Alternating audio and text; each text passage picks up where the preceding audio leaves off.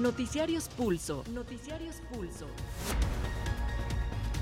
Independencia editorial y pluralidad desde la radio pública. Radio pública. Información que gira en torno al mundo. A nuestro mundo. Nuestro mundo. Mi nombre es José Luis Guzmán. Le damos la bienvenida a nuestra audiencia. También el cambio en la operación técnica. Bienvenido, Raúl. Bueno, 21 de marzo del 2023, todo listo para informar. El presidente López Obrador desestima el informe del Departamento de Estado de los Estados Unidos sobre la situación de derechos humanos en nuestro país. Le contesta que es pura politiquería y afirmó que quienes realizan dichos reportes no han abandonado aquella doctrina Monroe porque piensan que son el gobierno del mundo y solo ven la paja en el ojo ajeno y no la viga en el propio. En la conmemoración del 2017 aniversario del natalicio de Benito Juárez, el presidente Andrés Manuel López Obrador aprovechó la presencia de John Kerry, enviado especial para el clima de los Estados Unidos y para refrendar la amistad entre ambas naciones a pesar de divergencias culturales y políticas. La muerte de la jovencita Norma Lisbeth revive una problemática que enfrenta la sociedad mexicana y que va en aumento, el llamado bullying. De acuerdo con cifras del Consejo Ciudadano, el acoso escolar aumentó 58% durante el primer bimestre de ese año. Presidente López Obrador asegura que 2024 México va a alcanzar la autosuficiencia energética y dejará de depender de la o las exportaciones del extranjero. En lo internacional informaremos un sismo de 6,5 grados que afectó a Pakistán y Afganistán. Ahora ha dejado hasta el momento un saldo de nueve fallecidos y cuantiosos daños materiales. En el segundo día de visita del líder chino a territorio ruso, Vladimir Putin, Xi Jinping acusaron ambos a Estados Unidos de estar socavando la estabilidad global y también a la OTAN de irrumpir en la región Asia-Pacífico, además de que se mostraron en disposición para resolver el actual conflicto en Ucrania. Y siguen las protestas en Francia en rechazo a la aprobación vía decreto por parte del presidente Emmanuel Macron de la impopular reforma al sistema de pensiones. En las últimas horas alrededor de 30 personas fueron detenidas.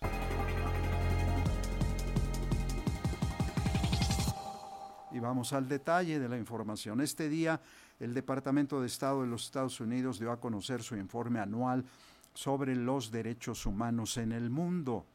El unilateral documento deja mal parado a nuestro país en materia ahora de violencia, corrupción, violación a las garantías individuales y restricciones a la libertad de expresión. La respuesta del presidente López Obrador no se hizo esperar y el primer mandatario acusó a Washington de arrogancia, el papel del gobierno del mundo. Están mintiendo señaló tajante el jefe del Ejecutivo, quien llamó al gobierno del vecino país del mundo a renunciar a su doctrina Monroe y a los afanes colonialistas. El presidente Andrés Manuel López Obrador descalificó el informe sobre derechos humanos en el mundo elaborado por el Departamento de Estado de los Estados Unidos y a la par de calificarlo de una mentira, el mandatario insistió en que el, vecino país del norte debe cambiar su política exterior porque ya no son los tiempos de la doctrina Monroe ni del destino manifiesto. Pues que no es cierto, que están mintiendo, que es pura politiquería, con todo respeto. Es que su naturaleza. No quieren abandonar la doctrina Monroe y antes el llamado destino manifiesto. No quieren cambiar. Entonces se creen el gobierno del mundo, se asumen como el gobierno del mundo y nada más ven la paja en el ojo ajeno y no la viga en el propio. El jefe del Ejecutivo dijo que los últimos desencuentros con los Estados Unidos han sido con legisladores que hacen campañas de desprestigio contra México y no con el presidente Joseph Biden. No tenemos nosotros diferencias con el pueblo estadounidense, ni tenemos diferencias con el presidente Biden. Es que hay un grupo, como todo, como hay en México, ¿no? Y en cualquier país, la llamada clase política, entre comillas, que no tiene ni clase ni es política. Para Pulso de Radio Educación, Carlos Calzada. Muy bien, pues en contraparte al reunirse con el representante de Washington para el cambio climático, John Kerry, el presidente López Obrador destacó que México y los Estados Unidos no siempre han estado en lados opuestos, como lo demuestran diversos pasajes a lo largo de la historia. Por su parte, el funcionario estadounidense declaró México y los Estados Unidos juntos para siempre y puso de relieve el liderazgo del mandatario mexicano.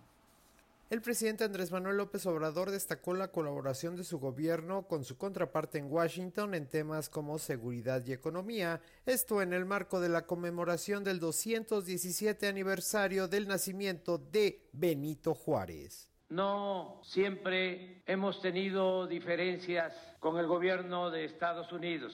Han habido momentos de cooperación y de amistad, como cuando el presidente Abraham Lincoln se entendió y apoyó la causa del presidente Juárez. Por su parte, el enviado especial para el cambio climático del gobierno estadounidense, John Kerry, dijo que a pesar de las diferencias y polémicas, México y los Estados Unidos están juntos por siempre.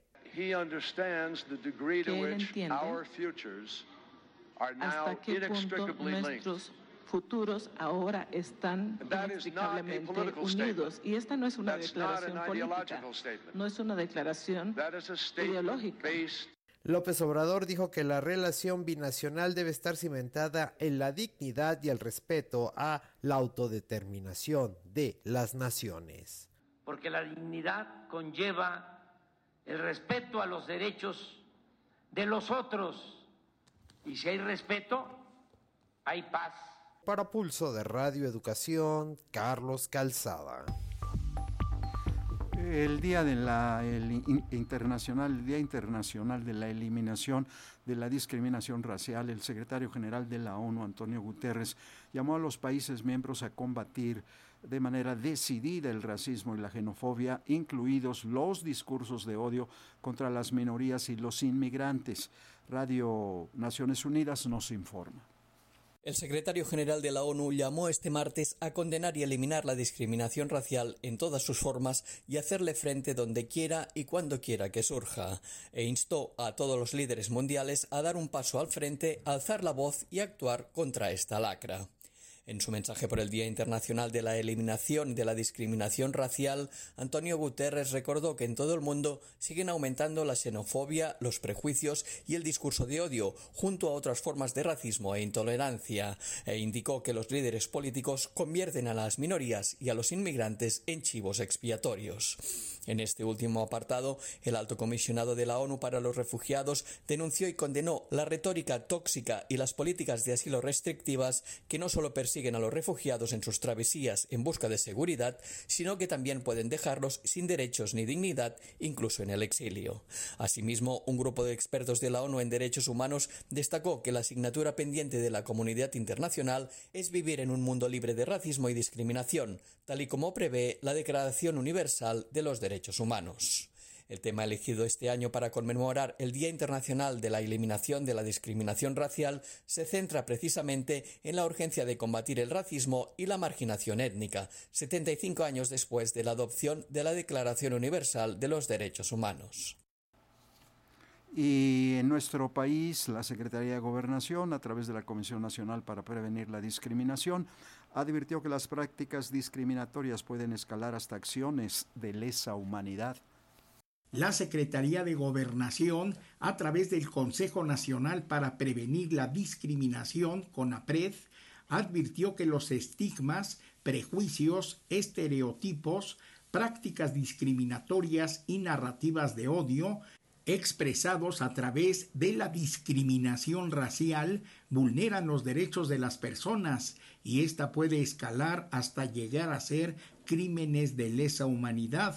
Cada 21 de marzo se conmemora el Día Internacional de la Eliminación de la Discriminación Racial, el cual es un recordatorio de que por motivos de tono de piel, situación migratoria, apariencia física, cultura o lengua, todavía se genera la exclusión de las personas históricamente discriminadas. De acuerdo con el CONAPRED, la discriminación y la segregación racial, la xenofobia y otras formas conexas de intolerancia, como las detenciones arbitrarias por perfilamiento racial, son presuntos actos de discriminación que se expresan en la vida cotidiana y se encuentran normalizados. Por ello, es necesario seguir trabajando a favor de la inclusión para deconstruir las prácticas y narrativas racistas. Para Pulso de Radio Educación, Reinaldo Cerecero. La muerte de la jovencita Norma Lisbeth revive una problemática que enfrenta la sociedad mexicana y que va en aumento, el llamado bullying. De acuerdo con cifras del Consejo Ciudadano, el acoso escolar aumentó 58% durante el primer bimestre de este año.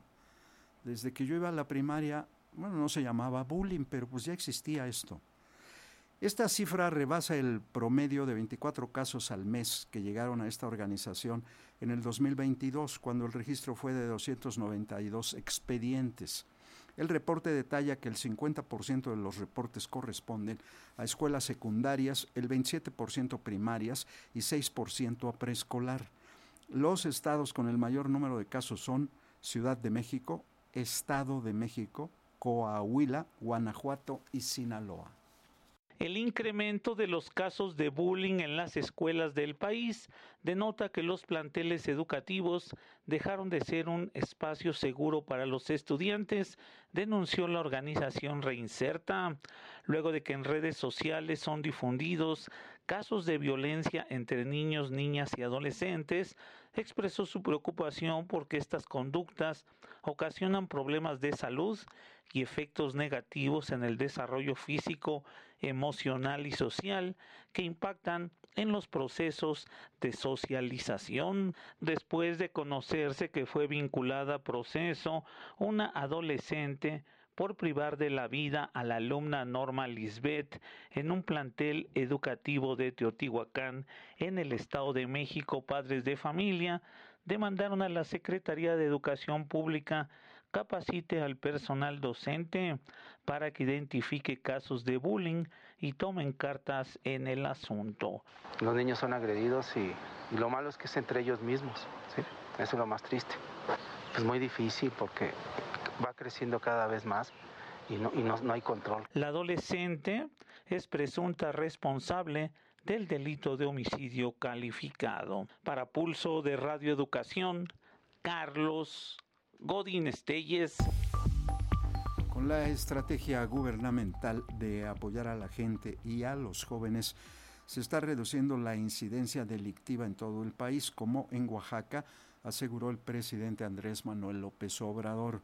Durante su conferencia matutina realizada desde Oaxaca, López Obrador detalló que antes se pensaba resolver el problema de la inseguridad solo con uso de la fuerza con cárceles, con amenazas de mano dura y leyes más severas. De acuerdo con datos oficiales, en Oaxaca en el 2019 se registraron 995 homicidios de personas, en el 2020 809, en el 2021 732 y únicamente un ligero repunte en el 2022 con 825 casos. El presidente Andrés Manuel López Obrador aseguró que se están logrando buenos resultados en materia de seguridad, a pesar de las malas herencias del pasado. El mandatario dijo que los opositores no aceptan la estrategia de su gobierno que busca combatir la causa social y estructural del fenómeno delictivo. A pesar las malas herencias que nos dejaron, atendiendo a la gente, atendiendo a los jóvenes, y así hemos podido ir eh, disminuyendo la incidencia delictiva en el país. No lo quieren ver, ¿eh? porque están en contra de la transformación. como son muy corruptos, no quieren dejar de robar y les molesta el cambio verdadero. López Obrador aseguró que delitos de alto impacto como homicidio doloso y secuestro muestran importantes reducciones. Vamos avanzando en todo el país en homicidios, son menos que cuando llegamos. Desde luego no quisiéramos que nadie perdiera la vida, ni una sola persona. Pero bueno, iba en ascenso cuando tomamos el gobierno. La incidencia delictiva en especial los homicidios que se cometían. Ya logramos. Para Pulso de Radio Educación, Carlos Calzada. El estado de Guanajuato continúa encabezando la lista de los estados con mayor número de homicidios dolosos, seguido del Estado de México, Sonora, Michoacán, Guerrero y Morelos. Las entidades que reportaron mayores crímenes son Guanajuato, Estado de México, Sonora, Michoacán, Guerrero y Morelos, reflejo de la ola de violencia que se vive en México y sin importar qué partido gobierne, las estadísticas del mes en curso indican que los estados con mayores crímenes los encabeza Colima, seguido de Nuevo León, Oaxaca, Puebla e Hidalgo. El reporte de víctimas por el delito de homicidio corresponde al fin de semana largo elaborado por la Secretaría de Seguridad y Protección Ciudadana. Para Pulso de Radio Educación, Carlos Godín Estelles. Y con la puesta en marcha de dos plantas coquizadoras en los estados de Oaxaca e Hidalgo, nuestro país dejará de importar gasolinas en el 2024. Así lo informó el presidente López Obrador en su conferencia de prensa. La autosuficiencia en materia energética se alcanzará también con la producción de otras plantas como la de Deep Park en Texas y la de Dos Bocas en Tabasco, agregó el Ejecutivo Federal en el estado de Oaxaca. Esa planta eh, coquizadora que es para convertir el combustóleo en gasolinas, eh, significa una inversión de 60 mil millones de pesos y va a estar terminada en septiembre del año próximo.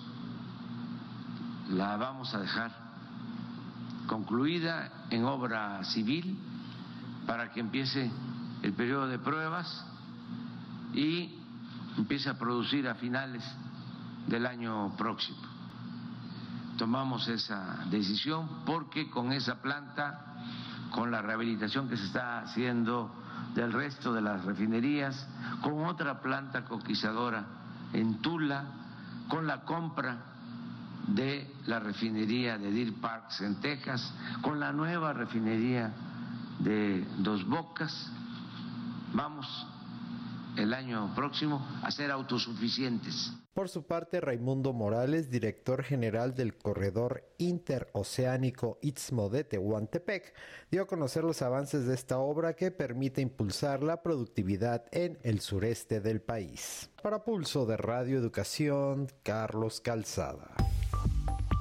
En un estudio del Instituto Belisario Domínguez, que pertenece al Senado de la República, se informa de sanciones a funcionarios públicos por diversos delitos, cuyas penas han sido suspensiones o destituciones de sus cargos en los últimos años.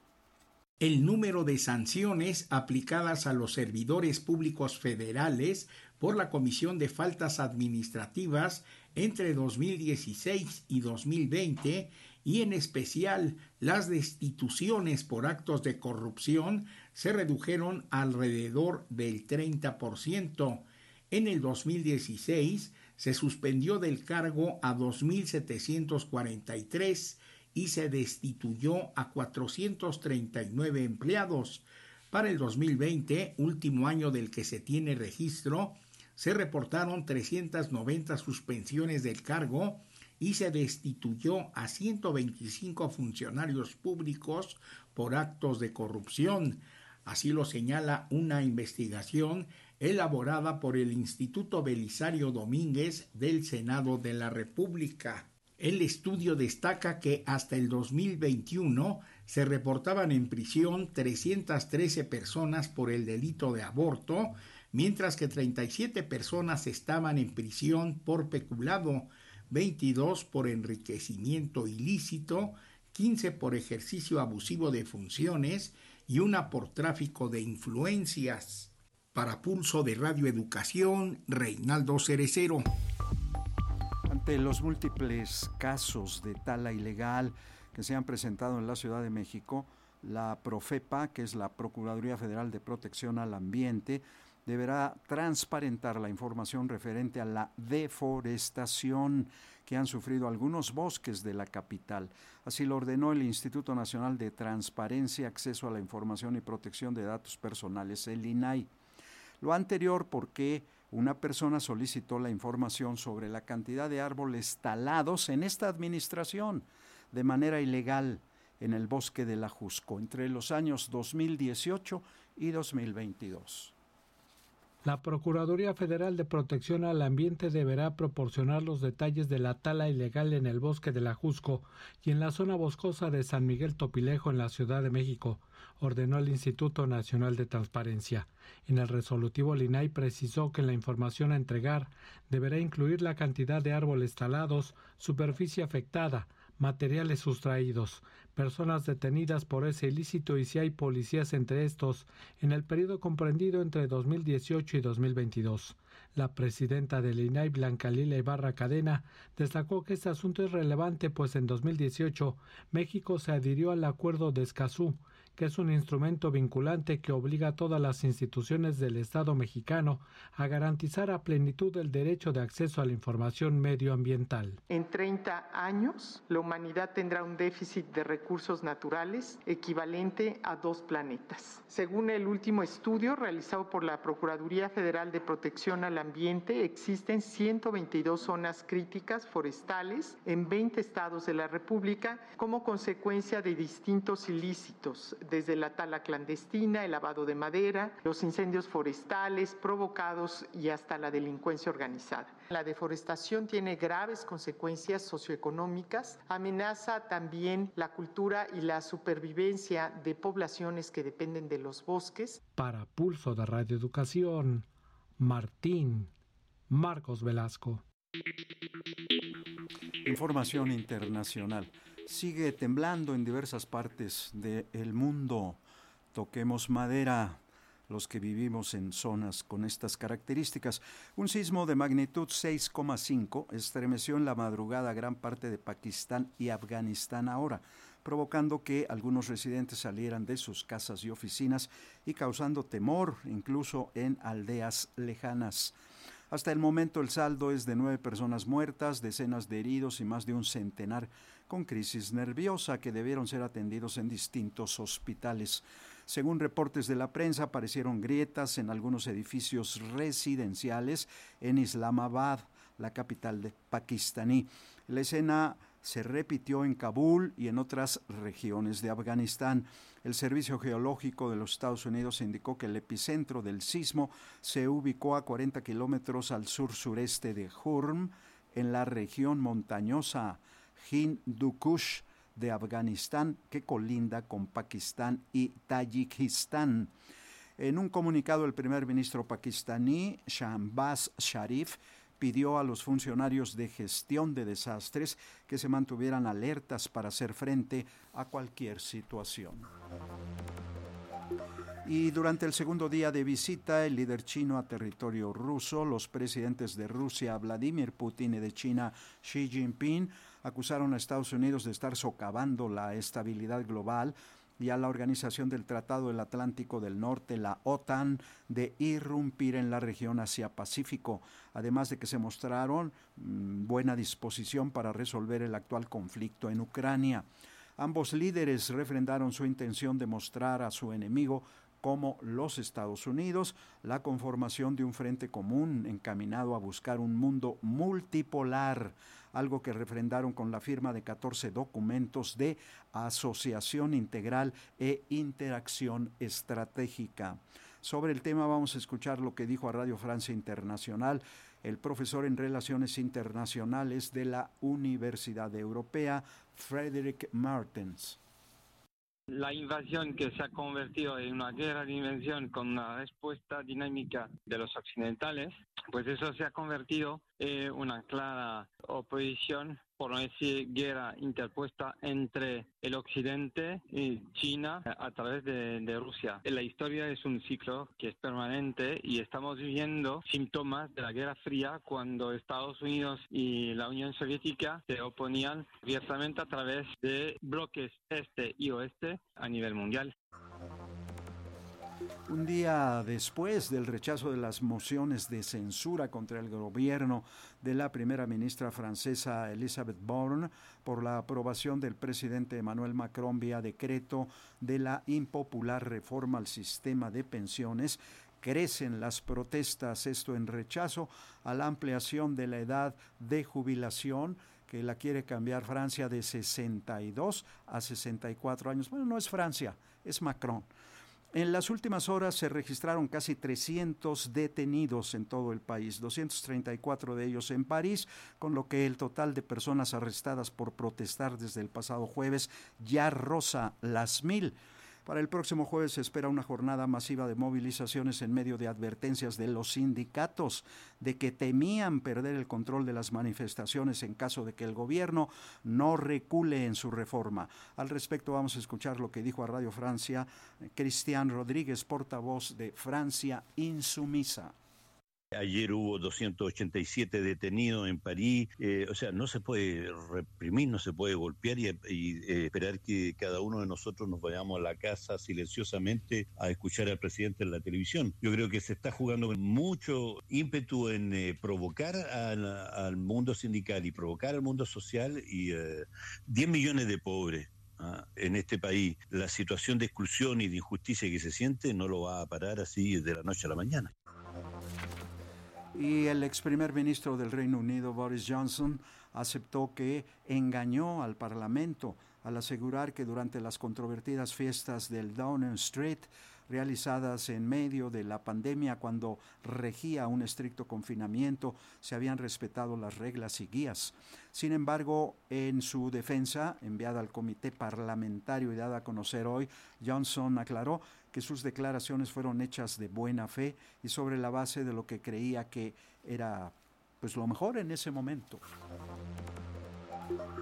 En medio de un ambiente de expectación por parte de simpatizantes de Donald Trump y con la policía de estado de alerta, Nueva York aguarda la probable inculpación del expresidente de los Estados Unidos, aunque no existe certeza sobre el día en que se tomará la decisión. Hay que decir que Trump afirmó el fin de semana pasado que sería detenido este martes del pago a la actriz de películas de adultos Stormy Daniels, con quien habría tenido un encuentro para comprar su silencio, aunque la defensa del magnate aseguró que dichas afirmaciones se basaban de informaciones de prensa, no de la fiscalía. Durante 40 años, el expresidente Donald Trump ha atravesado innumerables investigaciones legales sin enfrentar cargo penal alguno. Esta situación podría cambiar. Trump podría ser acusado por un gran jurado en Manhattan, tan pronto como esta semana, posiblemente de falsificar registros comerciales relacionados con pagos de dinero secreto durante su campaña del 2016 a mujeres que lo acusaron de encuentros íntimos. Esta es una de varias investigaciones que se han intensificado a medida que Trump está buscando la nominación presidencial. Trump ha negado cualquier acusación de irregularidades y apunta a los fiscales de participar en una cacería de brujas políticamente motivadas para dañar su campaña la acusación en Nueva York marcaría un giro extraordinario en la historia de este país, convirtiendo a Donald Trump en el primer expresidente en enfrentar un cargo penal. Tendría un peso tremendo para el propio Trump, amenazando su capacidad establecida desde hace mucho tiempo para evitar consecuencias, a pesar de enredarse en una cantidad vertiginosa de casos. Para Pulso de Radio Educación desde Washington les informó Samuel Galvez. El expediente sobre el juicio político al expresidente de Ecuador, Guillermo Lazo, se demoraría una semana más hasta que quienes lo promueven corrijan un nuevo error detectado en el expediente.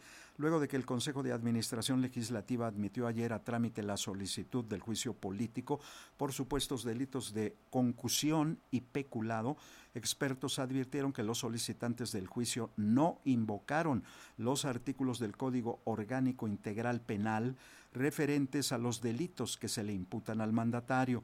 Lo anterior evitó que la Asamblea Nacional enviara el pedido de juicio político a la Corte Constitucional. Ya nos vamos, queremos agradecer el favor de su atención a Pulso Edición Nocturna de este 21 de marzo del 2023. En la coordinación internacional y realización José Luis Parra, la redacción de Raúl García y Carlos Padilla, Gonzalo Arteaga y Luis Ernesto López en la edición de notas, controles técnicos Raúl Núñez en la cabina Vasconcelos, redes sociales Tania Nicanor, Roberto Hernández y Fernanda López. Les saluda José Luis Guzmán. Gracias, buena noche.